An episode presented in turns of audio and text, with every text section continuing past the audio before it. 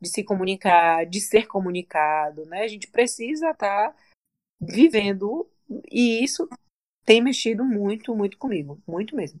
Falei demais. É, eu vou retornar, fiz agora que não é, vou retornar a fala de Welber, é, quando a gente fala dessa cobrança, né?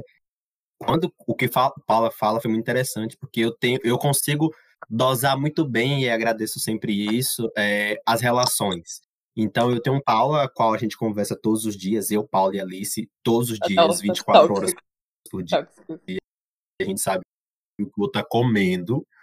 E eu tenho Raquel, que eu converso de 15 em 15 dias, e parece que tá tudo normal. então, eu fico. Eu tô com os meus amigos a quilômetros, né? Por que? Quando Raquel eu retornei pra feira. Desculpa. É porque a Raquel é péssima no WhatsApp. Raquel não responde, e aí eu não respondo, e aí fica um negócio, é, vai no assim, Aí aparece no WhatsApp e a gente conversa. Mas é porque vocês dois são artistas, e artistas eles vivem em um outro sim. universo paralelo, né? Sim. E temos aqui nesse tá vendo como ela compreende? Tá vendo, tá vendo como ela, como ela compreende? Ela compreende, ela gente. Compreende. Ela Tá dizendo? Mas a ser artista é assim. E aí eu fiquei naquele primeiro momento, o que fazer, né? É, o que fazer nesse momento. E aí eu sou muito afetuoso, né? De fato, eu sou, às vezes chega, foi, já foi para terapia isso, porque eu sou muito carente, eu gosto muito desse contato, eu gosto de amor, eu gosto de estar com muito família, eu gosto de, ah, festa, não, não gosto de festa, eu gosto de ter meus amigos em volta da mesa e estar jantando, almoçando, essas coisas que eu gosto. E eu falei, o que, que eu vou fazer agora? Tipo, tá todo mundo longe, né?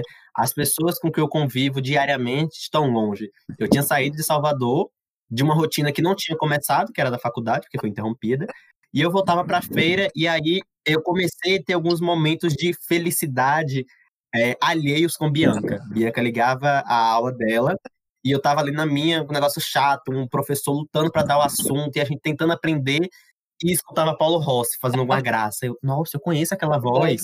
E aí eu escutava Karine. Essa semana eu entrei na aula de Karine e eu saí chorando. Eu falei, meu Deus do céu, gente, o que que tá acontecendo? E eu fiquei desesperado, eu falei, eu preciso dos meus amigos. E aí eu comecei, e aí eu mandava mensagem, eu fazia videochamada, eu mandava e-mail, eu pegava foto. Ah, já disse que ama, eu sou a pessoa que já disse que ama seu amigo hoje, vai lá e mandar pra todo mundo, eu amo você. Porque eu tenho esse, isso aí, é aquela coisa de terapia, né? Esse medo do esquecimento, né? Esse medo de entrar num local e que eu acho que acontece. A gente tem vidas, né? Corridas, a gente tem esse espaço e é, esse local de cobrança do afeto, para mim ele é muito perigoso. Então, há muito tempo, né, foi uma conversa até do Clube da Luta em 2019, né, nessa cobrança do afeto, né? Eu não posso cobrar de Paula que ela seja o que eu quero que ela seja. Eu tenho que dar a Paula o que eu quero. Isso eu faço. Então, se eu quero amor, eu vou dar amor às pessoas. E eu comecei a fazer isso e sem cobrança, né? E aí foi mais é, feliz, não foi? É, é para mim é muito mais satisfatório. Às vezes eu chego lá, é, eu vou falar é, é desafiador demais. É, eu tenho uma amizade muito. Como meu universo ele é feminino. Então as meninas são muito mais sensíveis, né? Mas de vez em quando eu entro lá no grupo dos meninos e falo assim: Felipe, te amo. Aí ele, tá morrendo, meu filho? O que, que tá acontecendo? né? A primeira vez foi isso. A, a, segunda vez, ah, que não sei o quê. Hoje eu mando assim: te amo. Também te amo, João. Aí Luiz, também te amo. Então, assim, é aquela mudança, né? Então, eu falei, não, eu preciso demonstrar afeto, eu preciso é, olhar para esse negócio aqui e falar, nossa, isso aqui lembra Paula, né? Isso aqui lembra sei quem. E, e Luciana, dizer a ela, né? É, dizer. E, e assim, dizer a ela. Luciana, Luciana entrou em quarentena muito antes da gente e perdeu um dos momentos, assim, que para mim parte meu coração todas as vezes que eu lembro, que foi a nossa formatura. E eu lembro Sim. que eu fazendo as lembranças dos professores, dos funcionários, peguei o pote de Luciana lá para botar o ah. nome, botar os bilhetes, e eu falei, cara, essa mulher é responsável por estar aqui hoje. e ela não vai estar aqui. Eu comecei a chorar. E eu falei, gente, o que eu vou fazer agora? Tipo, uma das pessoas mais importantes nessa jornada, na minha jornada, e em várias outras coisas que extrapola a, a escola, né? Extrapolava ah, aquele ambiente, não vai estar aqui. Eu falei, agora, o que, que eu vou fazer? E eu olhava todo mundo assim, gente, tem que mandar cartinha pra Luciana. Eu falei, gente, Luciana tem um ano que foi embora. E as pessoas estão aqui, escreve bilhete pra Luciana põe bilhete pra Luciano. Não era o Elber que tava nos corredores do colégio, esbarrando com a gente, pegando a gente pelo braço. Não. Ela tava um ano longe. Eu falei, gente, como é que pode? E eu, assim, esses dias encontrei o. Como é que é o nome? As fitas, o Giz que é, fez as lembranças. Falei, cara, tem um ano lá vai alguma coisa que eu não vejo Luciana. Um ano que não sei o quê. E eu fiquei assim, nossa. E aí, e aí foi até o dia que você mandou mensagem lá pra gente, Lu. Eu falei, nossa, gente, quanto tempo e, e como isso faz falta. E de tanta forma, não parece que foi, né? Eu, foi o que você falou. Eu mas posso Luci... sentar com Luciana, Luciana e a emoção sempre é a mesma. Mas Luciana estava na formatura. E eu disse a ela: eu falei, você não estava aqui, mas você estava no, no, em tudo. Tava. Nos vídeos que você é quiser. Nossa, foi lindo. Eu falei para ela. Estava, mas essa, estava no coração da gente, estava no coração, é. presentemente ali de várias pessoas. Ai, Entregamos gente, sim o pote a ela. Ai, e é... gente, ela é mãe agora, a gente tem que ter um é cuidado que é muito... do que fala. Que ela, ela tá mega sensível. É, é mãe, ah. gente, virou mãe, meu Deus. Minha amiga virou mãe. Ela já, ela já era chorona, agora pronto. Já. Eu sabia que eu ia chorar nesse, nesse, nesse podcast. É, João, tu terminou? de eu só queria comentar em relação a, a, a, questão do afeto, né? Que era aí, puxando o gancho, mas aí você pode vir aí, Lu. Que era isso, né? Eu acho que o afeto ele transborda é, as dimensões do Weber já falou, né? A gente vê essa tecnologia, né? O, o amor, é, eu coloquei esse meu amor nesse local, e aí, graças à terapia, que ele pode perdurar, mesmo à distância, mesmo sem o contato direto, mesmo sem a fala, né, mesmo sem a mensagem ali todo dia, ele perdura porque não se perde. Eu não, não tenho como esquecer o que Paulo fez por mim, não tenho como esquecer o que o Elber fez por mim, não tenho como esquecer o que o Luciano fez por mim. E esse afeto ele vai se perdurar mesmo com toda essa situação que está acontecendo. Né? Pode falar, Lulu. É, eu agradeço tanto a Deus pela oportunidade de ser professora, sabe? É, mesmo estando em sala de aula, quando me perguntam, minha professora, eu sou professora, né? Eu não estou em sala de aula, mas eu sou professora. E, e formar indivíduo, meu Deus, gente. Tem isso de ensinar, não. Quem aprende é a gente. Sabe? Eu posso passar lições gramaticais, mas quem aprende de vida é quem tá ali, sabe? E aí eu sou muito grata pelo, pelos anos de, de sala de aula. E tratando de amor e se tratando de afeto, só é professor, de fato, quem consegue amar. Quem consegue ter relações de afeto. Quem se permite que o outro indivíduo entre em sua vida. E que você seja tocado por esse indivíduo e que você consiga, de fato, tocar no outro. Porque nenhuma outra profissão neste mundo consegue. É... Eu nunca vou deixar de ser pró-Lu, né? Meus alunos passaram por mim há anos e anos e anos e anos e anos. Eu nunca vou deixar de ser pró. Formou um menino agora em engenharia elétrica, que foi meu aluno, meu Deus, no primeiro ano que eu trabalhei na FAM. E ele mandou uma mensagem por Dani, porque não tinha mais meu contato. E ele agradecia porque eu fiz parte desse dessa dessa dessa conquista dele e eu fiz assim, meu Deus do céu, o menino lembrou de mim depois de tantos e tantos anos. Eu fui professor no primeiro semestre dele. Então assim, cara, se não é, se existe, eu não conheço outra profissão que usa tanto do afeto quanto a profissão de professor. Sabe? Que, que usa não é tanto... forçado, né, amiga? E não é forçado. E não é forçado. Não é forçado. É natural, é natural. Uhum. Então, assim, é, falar de afeto está muito relacionado com a nossa profissão. Falar de amor está muito relacionado à nossa profissão. Porque sem o olhar do afeto, a gente não consegue desenvolver nada as coisas não vão fluindo, né? As coisas não, você não, não cria os vínculos que são tão necessários para que o aluno, o mínimo que seja, ele confiar em você para vir falar. Eu não entendi. Você pode repetir para mim? Falando o mínimo, assim. Ou como eu já tive diversos alunos que chegaram para mim, Pro, eu sou gay e não, não tenho coragem de falar na minha família. Então, assim, são coisas mínimas e coisas máximas. Então, assim, é, eu sou muito grata porque eu tive e tenho demonstrações de afeto constantemente. E são essas demonstrações de afeto que me sustentam. É, as relações de amor que a gente cria ao longo da vida, elas não são totalmente seguras, não existe, né? É, existe um livro chamado Amor para Corajosos, de Luiz Pondé. E aí tem uma hora que ele fala assim: existe safe sex, mas não existe safe love, né? Existe o amor seguro, sexo seguro, mas não existe amor seguro. Como é isso, né? É o é muito difícil isso que o Albert falou o você dar sem esperar receber nada em troca. Foi João que estava falando também, né? Do apenas tratar o outro como você gostaria. Porque você também quer ser tratado como você trata o outro, né? Isso é, atinge já uma maturidade que nem todo mundo tem.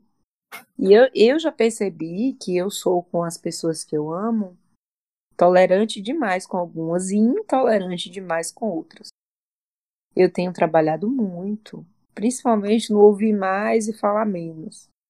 No saber polir as palavras para falar. Porque vocês às vezes podem não ter conhecido ainda esse meu lado, né? Se eu quero machucar, eu machuco de uma maneira muito forte com palavras, né?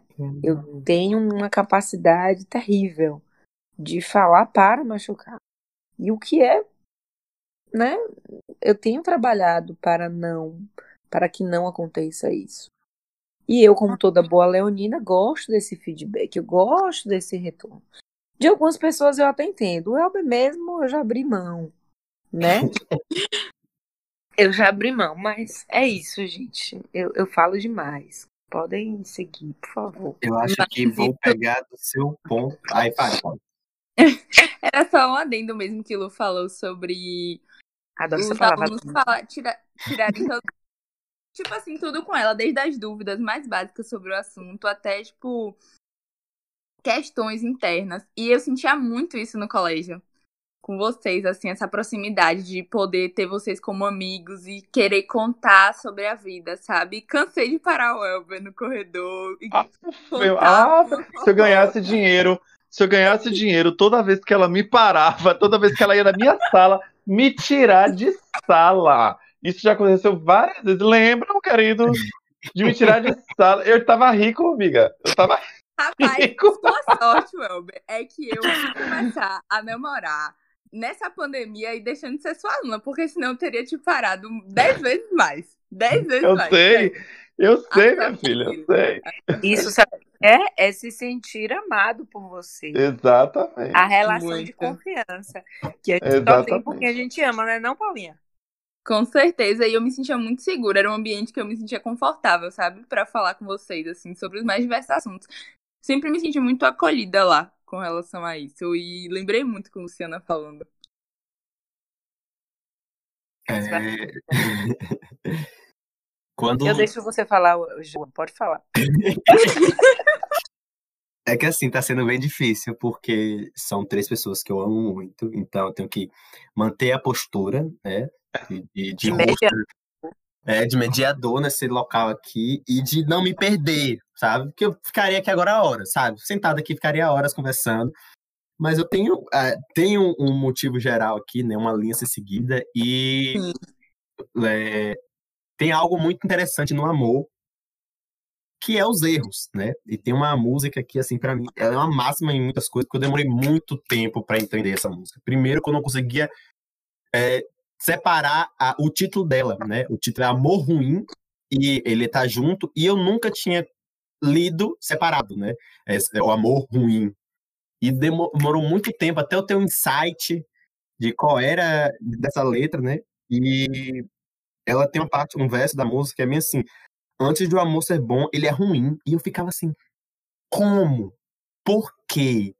Como assim? E fiquei, sempre assim, sempre que eu escuto ela, fico assim, tá, mas por que antes de um amor ser bom ele é ruim? Por quê? Como é que é assim? Mas é amor, é amor. E aí a Alcione fala, né? Esse gostoso veneno, não importa como seja, eu quero amar.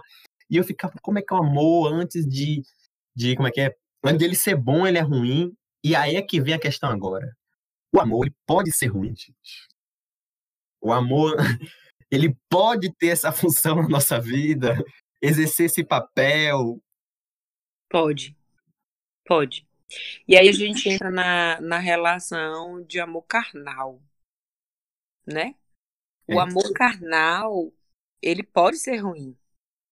Ele pode ser ruim de diversas também, de diversas vertentes. Quando ele não é correspondido, ele é ruim. Ele machuca. Quando ele ultrapassa a realidade, que quase sempre, eu acho que sempre, na verdade, ele vai idealizar o outro como um ser perfeito. E quando chega no momento, já que ninguém é, chega um momento que você percebe que o outro não é perfeito e que você começa a descobrir quais são os seus piores defeitos, né? Aí ele tem um gosto amargo. Aí ele vem e te mostra um outro lado, né? Do, da decepção, da desilusão. E outro lado ruim é quando você não ama na mesma proporção. Né? Existe uma música também, não lembro de quem, que fala assim: é, volta para mim, alguma coisa do tipo assim, que eu amo por, eu amo você por nós dois. Como? É, Imagine, gente, isso é estar no fundo do poço. Porque o amor gostoso é o amor compartilhado, é o amor correspondido. Imagine um indivíduo chegar, vem que eu te amo por nós dois. Que tipo de amor é esse? É unilateral? É golpe. É golpe. é, é, é verdade, não é amor, é cilada. Não é amor, é cilada. Mas assim, é como eu estava falando há pouco, não existe amor seguro. Ele tem suas dores. O amor materno que eu comecei o discurso falando aqui, ele também tem seu lado amargo, das inseguranças, das culpas. É, quantas e quantas vezes eu me sinto culpada, insegura? Eu não sou lúdica o suficiente para fazer certas brincadeiras com Clarissa, não tenho aquela metodologia, mesmo sendo professora, para fazer algumas brincadeiras, fico pesquisando, o negócio não avança, sabe? É, mas me bote na cozinha para fazer as comidas para ela, que ela vai ser ah, melhor. Ave Maria, eu bem sei. Os mais saudáveis, os mais coloridos, os mais bonitos. Então, assim. É, aí eu fico me sentindo culpada por outro lado. Então, assim, não existe nenhum materno que eu comecei a falar, que é o mais intenso, o mais verdadeiro, o mais potente de todos que eu já experimentei. Não vai existir. Ele sempre vai ter aquele lado não seguro. E dói, é amargo, e, é um, e há uma linha muito tênue entre o amar e o odiar, né? E que, é na verdade, o ódio ele vai ter a mesma proporção desse amor. Só que ele vira chave, né? Ele vira chave e isso vai estar também dentro de vários tipos de relação. Mas eu acho que isso é muito mais forte na relação carnal, né? No amor carnal. Eu acho que é mais presente. Não sei se vocês concordam comigo.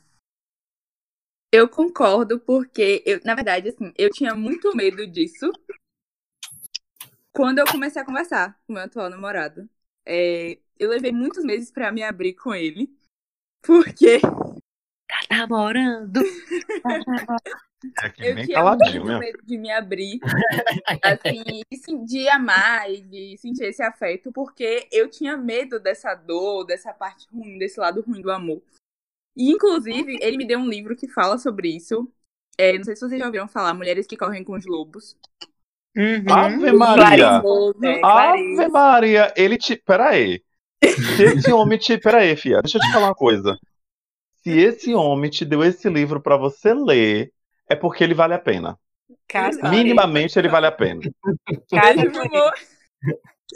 Mas é isso, eu quero falar de um tópico desse livro que traz muito esse ponto que ela traz uma história sobre é, o homem que ele vai pescar e encontrar uma mulher esqueleto. E aí ela fala desse amor, desse lado do amor, que na verdade ela fala da questão da durabilidade dos relacionamentos na atualidade, que como eles estão mais superficiais, né, hoje em dia e com o passar do tempo.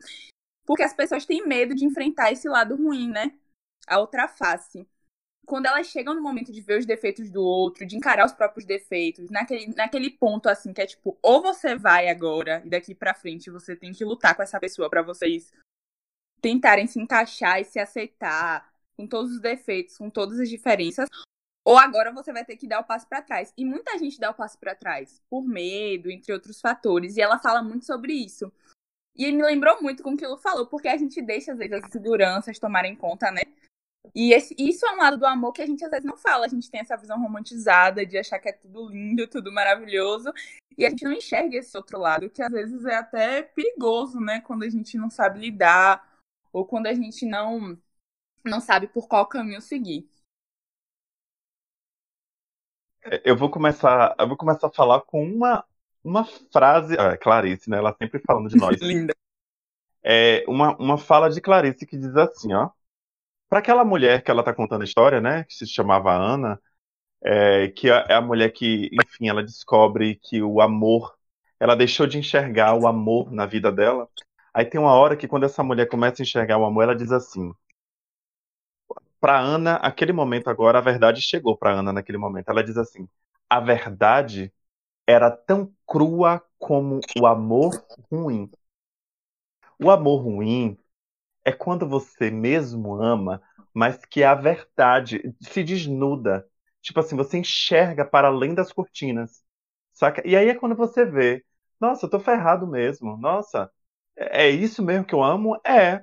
E aí é que você vai se trans... E aí que esse amor pode se transformar ou não, né? Lu tava falando ali da chavezinha que pode virar que pode ser pode vir o contrário, né? Que o ódio vem no mesmo peso. Mas, brother, então é nesse momento, quando você enxerga que o amor também tem seu lado ruim. Luciana acabou de se colocar na condição de mãe e disse isso, né? nesse amor fundamental que a gente fala, que disse isso. E, e é, eu acho que todo amor ele vai ter um lado ruim, sim, porque eu já vivi situações, né? Um homem de 37 anos já viveu situações onde eu experimentei e, e, e né, e, enfim, e disseram que eu fiz, fiz experimentarem da parte ruim do amor, que é a parte do sofrer mesmo, sabe por quê? E eu nunca tive medo. É isso que Paulinha fala, que eu tinha medo, é, eu nunca tive medo na minha vida, eu juro para vocês. Eu juro para vocês que eu sempre quis viver intensamente cada momento. Esse momento que eu tô aqui agora com vocês, eu tô intenso. Porque eu sou Pedir assim, eu não sou pela metade. Eu não, eu não sei, eu não, não, desculpa, não te ouvi, Paulinha.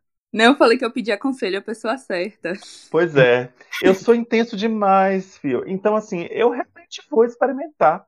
E se eu vou sofrer, a vida vai me mostrar, porque eu só vou querer rir na vida. Eu vou aprender quando?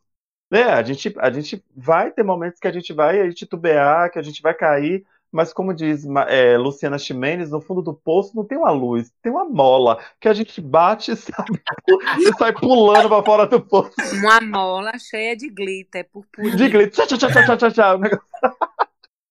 E aí Paulinha trouxe o Correr com os Lobos, Mulheres que Correm com os Lobos, gente que fala desse amor, né?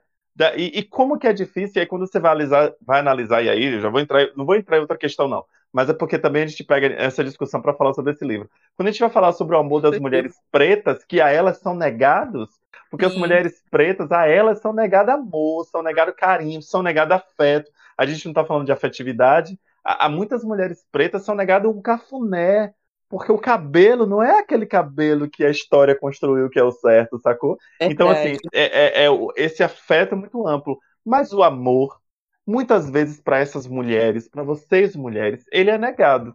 Porque a história, a história construiu vocês para responder uma necessidade masculina. Uhum. E aí, quando você entende que quando você ouve essa história repetidamente tem isso como uma verdade, isso é um problema. Mas a gente precisa desconstruir. Por isso que eu falei assim, seu namorado ele lhe deu esse livro para você ler, é porque ele minimamente ele vale a pena. Porque dá uma mulher um livro libertador como esse, que é um livro libertador. É, eu acho que ela tá lendo e, e tá falando, e tá percebendo isso. Eu e aí. Sente isso, né? E é, aí, ele Balma. Deu, quando tam... ele me pediu em namoro. Hum, pois é, já são. Aí eu comecei a. Aí é golpe, é golpe. É Acho golpe, que ela, quer, ela quer me matar os solteiros de inveja, mas tudo bem, Paulinho, eu vou é fingir golpe. que não ouvi isso, deixa eu continuar, tá? É, deixa ela, deixa ela. E aí Bauman também fala isso, Paulinha, que são essas relações fluidas que a gente não consegue sustentar, porque quando a gente descobre que aquela pessoa não é o que a gente idealizou, a gente já quer outra. E aí a é. gente tem desejo de pegar aquela pessoa. Tipo assim, a gente quer comprar um, um telefone. Aí, dois meses depois, já lança aquele telefone com uma coisinha a mais. Você já aquele mais não interessa mais a você. A mesma coisa estão nas relações. A mesma coisa estão nas relações. E Balma vem trazendo isso quando ele fala do amor líquido. Esse amor líquido é isso. É quando a gente se cansa porque a pessoa se mostrou como ela é. Afinal de contas, não é isso que a gente busca no amor? Que as pessoas sejam transparentes que a gente ame essa transparência? Mas na nossa sociedade atual, essa essa fluidez desse sentimento é muito presente. E se perde muita oportunidade de você realmente aprofundar com alguém que vale a pena por conta dessa busca que não vai acabar nunca, de sempre estar tá querendo ali voltar naquele, sabe, naquela loucura ali. Só que amor não é loucura. Amor é intensidade. E é essa intensidade que ferra a gente, né? É essa intensidade que mostra o lado ruim que ele tem. Como um é bom libriano que eu sou, né? É, então, assim, amores é todo dia, né? Todo dia. Se permitir, estou amando todo dia. E é muito engraçado Oi, isso. Oi, né? meu ascendente. Meu a ascendente. Do Elber, porque eu sou, eu sou assim, estou assim, disposto sempre a amar, né? É, eu sempre coloco isso assim, eu brinco com minha mãe. Se a pessoa olhar para mim e falar assim, lhe amo, eu falo assim, meu filho, dá duas semanas. Calma, duas semanas que vai, não vai ter casal melhor que a gente. Porque é isso, né? Eu acho que a gente tem que se colocar a esse local, né? Paula falou mais cedo sobre essa vulnerabilidade. A gente esqueceu como é. Esqueceu e não quer se sentir nesse local de que eu tenho que amar, né? A gente prega hoje um negócio na internet, ah, eu sou duro, frio, eu faço oh, isso. Oh, Deus! E eu fico assim, oh, pra quê, gente? Eu só quero um amor, um negocinho aqui, né? E, é, e eu tenho uma certa. Ah, eu tenho uma certa fobia a quem não quer amar, né? Ah, eu, sim. Eu vivo muito todos os meus sentimentos intensamente, né? Pode ser algum problema em alguns instantes, mas eu gosto muito de viver. Então, sim, vamos viver? Bora viver. Não quer viver? Ô, filho, tem que ser de verdade mesmo, meu não amigo. Quer viver? Tem que ser de verdade mesmo. Tchau e bênção. Próximo. Porque é, não, não posso entrar de cabeça, né? E aí, quando, agora, nesse momento, Lu, eu acho que eu sou um pouco hipócrita eu não dou a mais em relacionamentos carnais assim do que eu recebo. Né? Eu acho que a troca aí ela tem que ser multa constante. Eu não vou me dedicar. Mas, mas até onde você até onde? Olha o que você está dizendo. E aí eu vou te colocar reflexão. Venha. Aí eu vou fazer o papel do, do, do miserável. Olha, as suas experiências até aqui te mostraram que você não dá mais do que o que você recebe. Mas deixa eu te falar, nem todas as relações que a gente se, se permite estar na vida vai te dar essa noção, não. Mas não vai te dar vou... esse controle, não. Eu vou lhe trazer um negócio que acho que foi. Não lembro agora quem me mandou, mas era uma, um infográfico falando sobre isso, né? Que algumas pessoas ela têm 100% para dar. Algumas pessoas têm 40% para dar. Então, eu não posso esperar 100% de quem tem 40%. E isso é válido. Mas eu também não posso esperar 5% de quem pode dar 40%. Então, é nesse local que eu coloco, é, é, de Sim. compreender, né? Eu vou dizer aí que as coisas que eu já passei pela minha vida, e muito novo, graças, né? Porque é bom que erra menos no futuro. é... A cara de Luciano. ah, você está me vendo, é?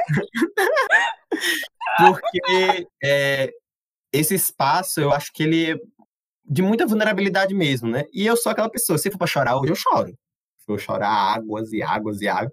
Mas amanhã é um novo dia, sabe? No, no bola, vida que segue, vamos pra próxima.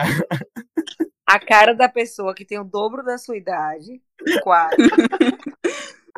rindo da sua cara, porque você um dia vai lembrar dessa conversa. Vai. Vai. Ele, vai, ele vai lembrar disso que eu falei. Ele vai lembrar disso que ele falou. Tinha razão. Vai estar gravado. Esse é o problema da minha vida. Tem oh. tudo documentado. Que legal isso. O amor tem este poder, né? De, por isso que os românticos, lá na época medieval, falavam que era doença. Uhum. Era uma doença que tomava conta do indivíduo, né? Então, assim, não era visto como a paixão, era doença. Tinha que ser curada como doença física. Para você. A história defende. Pra você ter a noção. Quando fala que a famosa frase que o amor é cego, o amor é cego porque justamente ele não sabe o limite que ele pode chegar. Uhum. Uhum. Então, assim, são conexões físicas, psíquicas, químicas, sabe? Que mexe com o corpo do indivíduo, que faz com que o indivíduo haja como você um dia ainda vai agir. vai olhar. Ai. E que vai dizer, e que vai dizer assim, meu Deus, como eu fui inocente achando que eu tinha controle sobre Olha, apagar esse podcast, vai ser o que eu vou fazer. Não Mas pode. e a graça da a graça da vida está justamente É, exatamente. Em você se conhecer, porque você acha que se conhece, mas não se conhece. Aí quando você se vê em uma situação dessa, você diz: "Nossa, eu fiz isso". Gente, uma vez, eu uma vez, eu tive uma atitude que eu não vou contar qual foi, que depois que eu tive ah, a atitude sim. que passou o frisson do amor, eu disse assim: "Meu Deus, eu fiz aquilo". Eu falei: "Gente, como é que eu fiz aquilo?" Foi ah, eu, é, amor é uma coisa que realmente faz você tirar de coisas ali de dentro que você nem imaginava que você tinha. Coragem de fazer coisas que você nem imaginava que você tinha. É, é, palavras que machucam, que você nunca imaginou dizer isso para alguém. Você diz por conta do amor. É o lado ruim, né? É a intensidade, né? Para os dois lados. Vai ser muito bom quando tiver de ser bom, vai ser incrível. E você vai dizer, nossa, estou me sentindo no, no topo do mundo. Mas também, quando for ruim, é. vai ser muito intenso nesse outro lado. E de você ficar assim, eu não acredito que eu fiz isso, eu não acredito que eu falei isso. Meu senti isso. E aí vem até essa questão do ódio, né? Que Lu fala também. Olha só, como, como o amor, ele é capaz de atingir estágios que o indivíduo não mais reconhece o seu amor próprio quando a gente vê em relacionamentos abusivos mesmo, em que a mulher se dispõe a ser humilhada, né, agredida de coadjuvante, a ser serva. E isso ali mostra um exemplo nítido disso daí. Uhum, uhum. De que o amor chega a momentos em que o indivíduo ele fala assim, não se reconhece, ele apenas ama daquela sua forma louca de ser, mas apenas é amor. Se você também... perguntar para uma mulher dessa que às vezes, claro que a gente sabe que existem problemas e carências psicológicas, que existe uma falta, são questões muito mais profundas, mas ela vai dizer que é amor.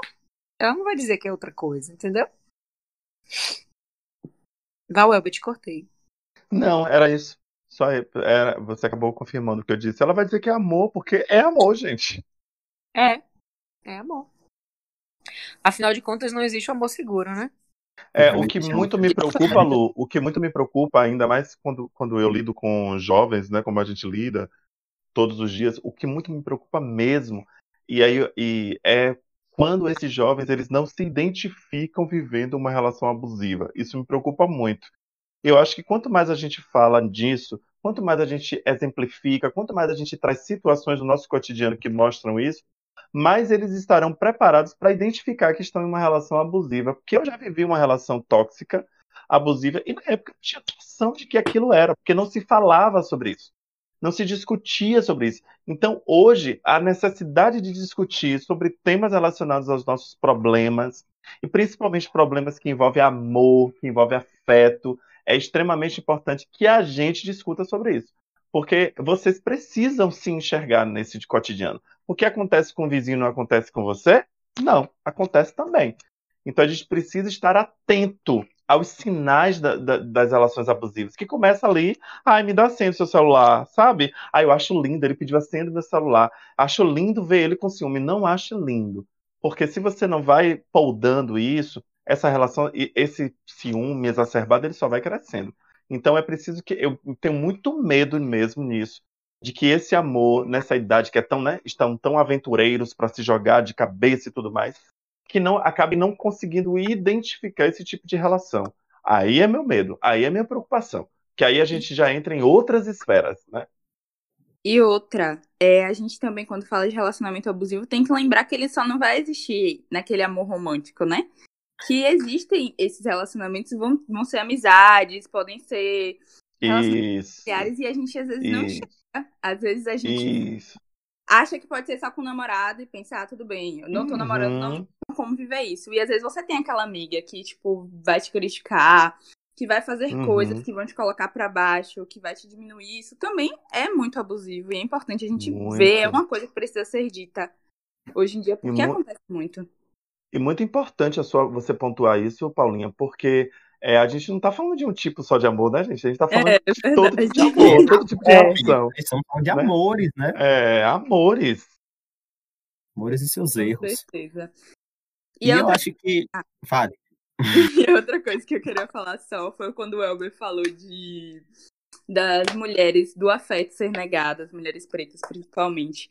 Eu não tenho como não falar de um amigo meu que me apresentou Bell Hooks e que ela disse que afeto é político. E afeto é, de fato, político. E a gente enxerga muito isso nesses pontos. Queria pintar a Luciana agora e colocar você no. Lu, você precisa ler esse livro. Gente, Qual a gente é tá falando de afeto, não tá? A gente está falando é de afeto, a gente está falando de amor. Esse livro de Bell Hooks, que ela, que Paula está falando aí, é Ensinando a Transgredir. A educação como prática da liberdade. Ela pega Paulo Freire como base porque ela conheceu, ela estudou ele muito, chegou a estudar juntos, inclusive, e ela fala como a educação, entendendo o sujeito como indivíduo e que esse indivíduo tem muita coisa para oferecer, é, é importante na para a educação, né? Ela desconstrói aquela ideia de que é o professor ele tem todo o poder, né? E, e, e, os, e os estudantes eles têm que ouvir aquilo. É, a relação afetuosa entre professores e alunos são de extrema importância para a construção de conhecimento. É um livro de extrema importância assim para nós professores e de Bell Hooks, que é maravilhosa, preta. Nossa, é incrível. E ela fala muito isso. E ela traz esse exemplo, ela fala até dessa questão do amor materno, de situações que ela mesma viveu e de histórias que são muito comuns, de às vezes de como se mostra um afeto de uma maneira até um pouco deturpada, porque você é ensinado a mostrar daquela maneira.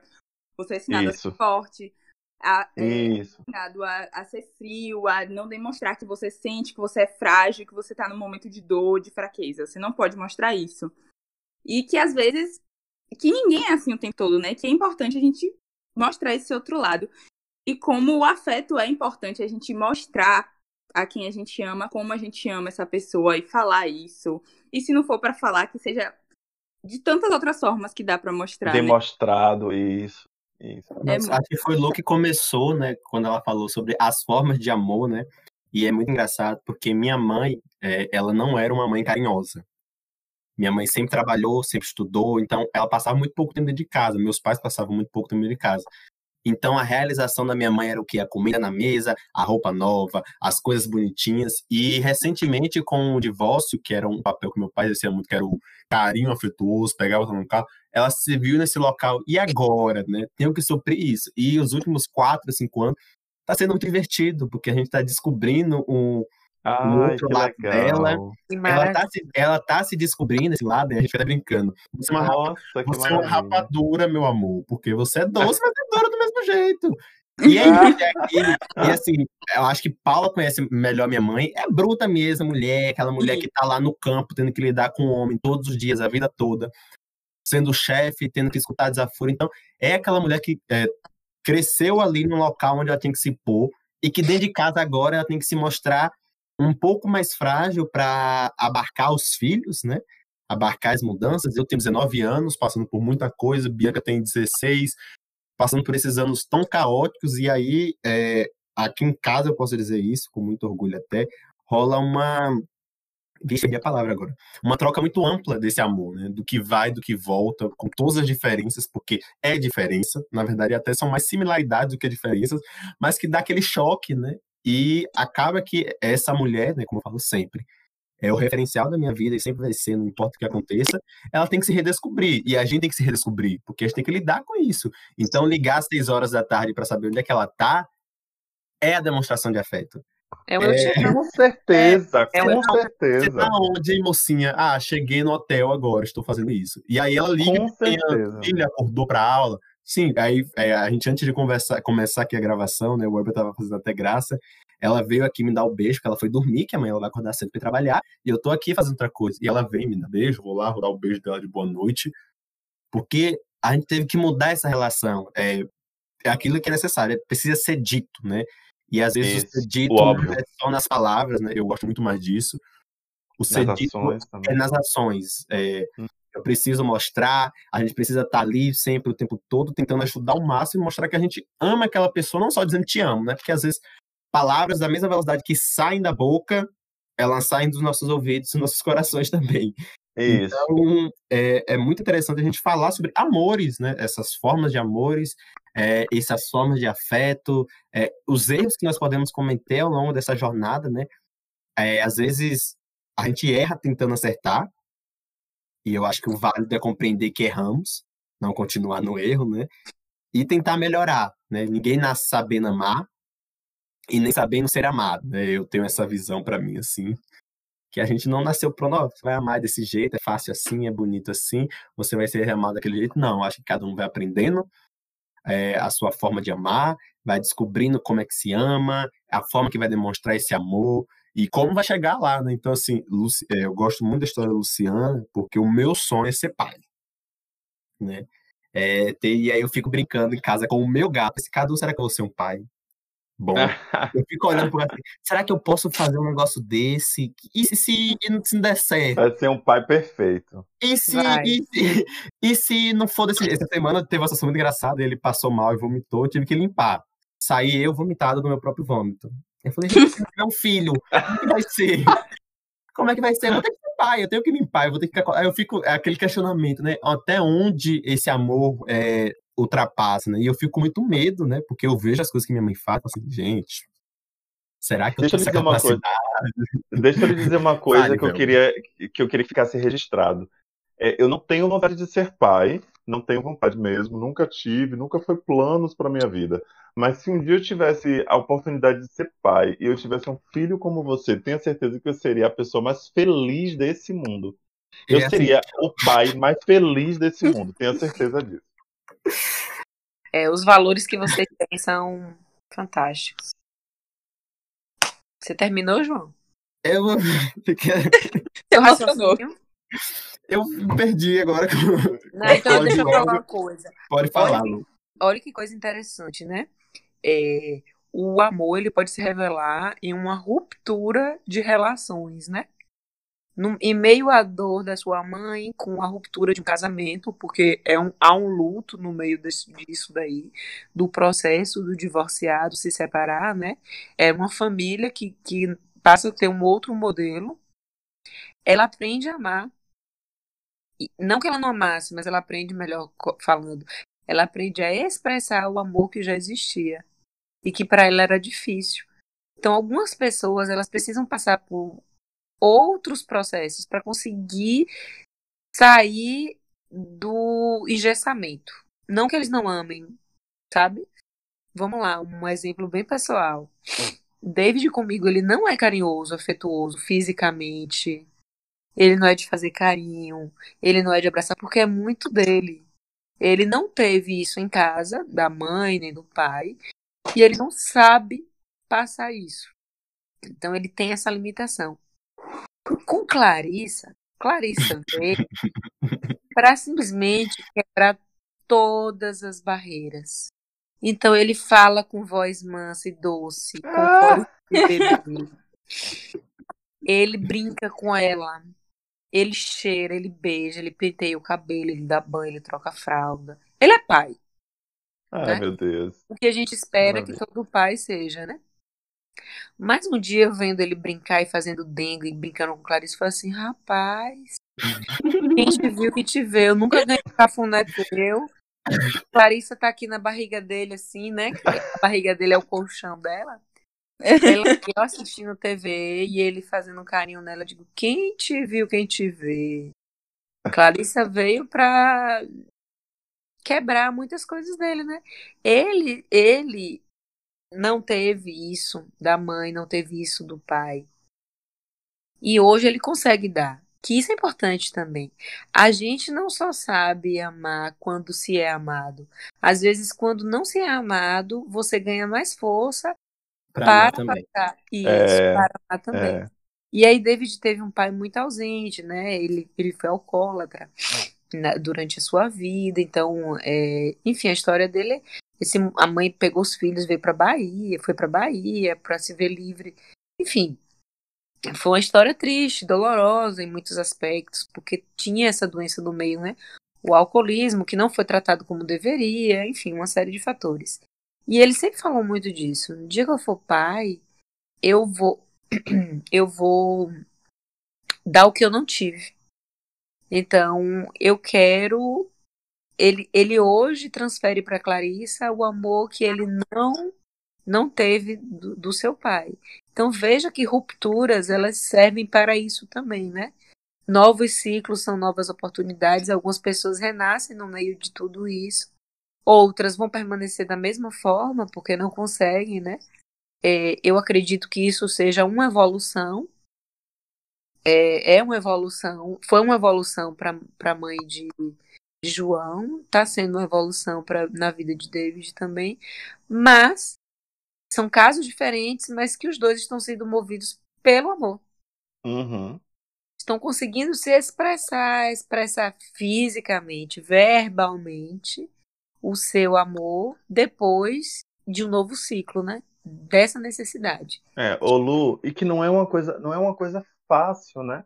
Lu, Lu falando assim, tá, né? Algumas pessoas podem dizer, nossa, como foi fácil. Não, é também, é com certeza também muito difícil. Como foi muito difícil para a, a mãe de, de João encontrar a linha, né? Encontrar o caminho. É difícil redesenhar o seu caminho. Né? E graças a Deus, é, como o Lu falou, eu também acredito, rupturas elas servem para isso, para a gente redesenhar um caminho. Quando a gente é inteligente, quando a gente não quer perder. É. Né? Sua mãe fez isso para não perder vocês, para não perder os filhos. Né? Minha irmã teve que engolir muito do que ela é, que ela é uma, uma, uma ela é assim, o jeito dela é muito grosso. Ela teve que engolir isso quando minha sobrinha adolescente começou a apresentar problemas de adolescência. E aí eu tinha que conversar com minha irmã. Eu tinha que sentar com ela e falei: "Você não me cabe, cabe a você sentar, engolir isso e chamar ela para o diálogo". E aí foi abrindo o diálogo, foi abrindo o diálogo, e hoje elas têm um diálogo maravilhoso. Mas teve que quebrar barreiras, teve que apresentar problemas no colégio, teve que apresentar. Então, realmente, rupturas, problemas às vezes acontecem que é para a gente reencontrar o nosso caminho. Para não perder. E aí, gente, eu tô, tô muito emocionado, de fato, direito, com, com a conversa, né? Eu espero que as pessoas também gostem do papo da forma que eu gostei, né? E para finalizar agora, acho que agora a gente finaliza, porque Luciana é mãe, tem horário. O Elvio trabalha, eu e Paula somos estudantes, temos que estar acordadinhos. Eu bocejei umas. É, eu não vou lembrar a citação, estou deslocando a citação de qualquer lugar, mas é uma citação após a Segunda Guerra Mundial. Eu vi recentemente agora no contexto da pandemia, com outro sentido, né? E a música a qual eu trouxe o trecho aqui agora, ela fala isso, né? Existe amor depois do amor, né? Resiste o amor depois do horror, né? E eu acho que a, o que a gente tem que tirar dessa toda a conversa é que devemos continuar amando, né? Buscando esse amor, né? Eu sempre fico assim, morro desse medo de não encontrar acho que não só esse amor romântico, né, mas de perder também os outros amores, os outros afetos. Mas eu acho que é muito importante a gente estar tá sempre aberto a amar de novo, conhecer novos amores, nos permitir ser amados e amar também, né? Então, é, novamente, eu quero agradecer a todo mundo e que nessa vocês pudessem falar alguma coisa para finalizar a fala. Se quiserem deixar os seus arrobas do Instagram para as pessoas irem lá seguir vocês, né? Quem sabe né? Mas esse momento agora está aberto para vocês se despedirem do público, deixarem suas declarações de amor aí perdidas aí pela internet. Eu vou deixar as mulheres falar, falarem primeiro. Começa, Eu- Lu.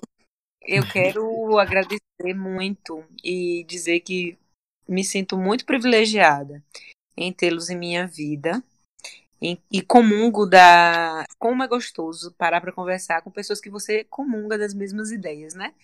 Mesmo que não estou dizendo que não haja beleza também e o quanto é importante não concordar com tudo nem com todo mundo, mas como é gostoso, né? Falar de um assunto como o amor com pessoas que nós amamos. Isso faz um diferencial e fez um diferencial, né? Em muitos momentos aqui o nosso discurso embargou, nosso discurso teve emoção, né? Então a gente perpassou sobre o assunto, foi lá para emocional mesmo, de fato, e trouxe falas profundas, falas muito pessoais, e, e dizer que estou extremamente lisonjeada de ter participado disso. E quero dizer que três palavrinhas, que Deus é amor. Deus é amor. Deus está onde há amor, independente de onde você veja, ele vai estar ali. É a força que rege o mundo. O amor sempre vai vencer, porque nós fomos criados por quem é puro amor. Então nós estamos aqui para isto e sempre o amor vai vencer. Dependente da sua forma, mas o amor sempre vai vencer. Independente de quem você ame ou do que você ame, o amor sempre vai prevalecer. Estamos passando por momentos difíceis, momentos pesados, dias pesados e tristes, né? Onde a morte está fazendo parte do nosso cotidiano. E uma morte que não era uma morte comum, né? Não era acidente, não era não, não era por viol, não é por violência, é por doença né? Que vai levando, levando centenas, milhares de pessoas o tempo todo, todos os dias. Triste, muito triste, mas ainda sigo com muita esperança que dias melhores estão por vir e que tudo isso possa deixar lição para aqueles que querem, porque para outros vai passar como está passando de uma maneira muito normal. Quero aqui deixar o meu abraço fraterno, é, dizer que os amo muito e que desejo que esse amor de Deus, esse amor de irmão, é, permaneça na vida de vocês e todos os outros tipos de amores também. E o arroba é Marques Luciana. Tá lá no Instagram. E tu vens. É, seguir a tu vens, né? É, vou fazer propaganda. Arroba tu vens, modo infantil, tu vens. Ou pelos dois canais, aí vou ter que pagar agora patrocínio, né, Welber? Pra, pra, pra João. Merchandise aqui. Pois é. Um cheiro bem grande para vocês. Fica contigo, Paula, agora. É, eu fico muito imensamente feliz e honrada por ter participado desse podcast com essas pessoas. Eu acho muito legal toda a relação, porque a gente se ama, a gente é amigo, e a gente sente isso com muita força e a gente conseguiu mostrar isso. Eu senti muito ao longo de todo o podcast como a gente conseguiu mostrar, né? Tanto a intensidade, a vulnerabilidade, tudo que o amor é, tudo que ele pode ser. E foi muito bom também relembrar é, alguns momentos de 2018, 2019, que eu estive com vocês presencialmente. Foi muito bom reviver tudo isso, reviver e repassar, né, todos esses acontecimentos. E que eu espero que essa pandemia possa também passar logo para a gente poder ter esse encontro, porque eu acho muito necessário, viu? Eu sinto muita falta dos abraços, das conversas, das risadas, das leituras, dos dramas, de tudo, assim. Amo vocês. Ah, eu queria dizer que também me sinto extremamente lisonjeado em estar aqui nesse momento, compartilhando desse espaço que está sendo construído de muita, muita coisa boa, muito amor envolvido, muita, muita empatia envolvida, muita coisa maravilhosa envolvida. É, e queria dizer para vocês, na hora que eu começo a falar, meu telefone aperta, apita dizendo que está descarregando. É, queria dizer para vocês que o quanto que é importante ser lembrado. E aí, quando vocês lembram de me convidar, de convidar a Luciana, é, e tudo Não, mais. Eu me ofereci. Quanto que. Eu também. Foi. Pera, deixa eu só botar um negocinho aqui. Do quanto que. O especial é você. Do quanto que é bom ser lembrado, do quanto que é bom saber que você é importante na vida de pessoas, em um momento desse que a gente está precisando tanto de afeto, né? Então o convite é, foi maravilhoso, obrigado. Acho que é um projeto incrível, que vai dar super certo, porque principalmente porque ouvem pessoas com lugar de fala E eu acho que a gente está precisando o tempo todo disso, de pessoas com lugar de fala, que possa se posicionar, que possa se colocar. E esse é mais um espaço, e a gente tem que sim torcer que dê certo aí. É, obrigado mais uma vez pelo convite, obrigado mais uma vez por me permitir estar aqui compartilhando com vocês. Amo cada um de vocês, o meu jeitinho do meu jeitinho, que às vezes esquece de postar foto, de, de postar essas coisas, mas Não, eu amigo, amo. postar foto é o mínimo. É porque tu às vezes esquece mesmo da outra pessoa. Se É pudesse só o botar amor, é só o Só ele. amor. Amo, obrigado. Arroba. Arroba Welber FSA. o meu arroba, gente, Paulinha Falcão, underline, underline. Hum. É, é, deixa eu respirar um pouco, né? Porque passei o podcast todo assim, então vou aproveitar essas pausas. Mas pela trigésima vez, novamente, hoje eu vou agradecer de novo por vocês, agradecer por esse momento, agradecer por a gente se expor, né? Se colocar nesse espaço de vulnerabilidade. É, e nada mais justo do que terminar esse podcast pedindo para que você vá agora, né? Quem está escutando a gente, dizer te amo para quem você ama, né? Se eu faço isso sempre, eu vou pedir para você que termine esse momento aqui agora, abra seu WhatsApp, abra seu Instagram, vá na, no quarto vizinho ao seu, desejar te amo para as pessoas que você ama, porque isso precisa ser dito, né? Então é isso, essa foi a primeira temporada do Microfone Aberto. Convido você para entrar lá no nosso Instagram, arroba para compartilhar, para dizer o que você achou do episódio, achou dos outros episódios, para ficar por dentro das novidades. E se tudo der certo, teremos uma segunda temporada também. Até a próxima.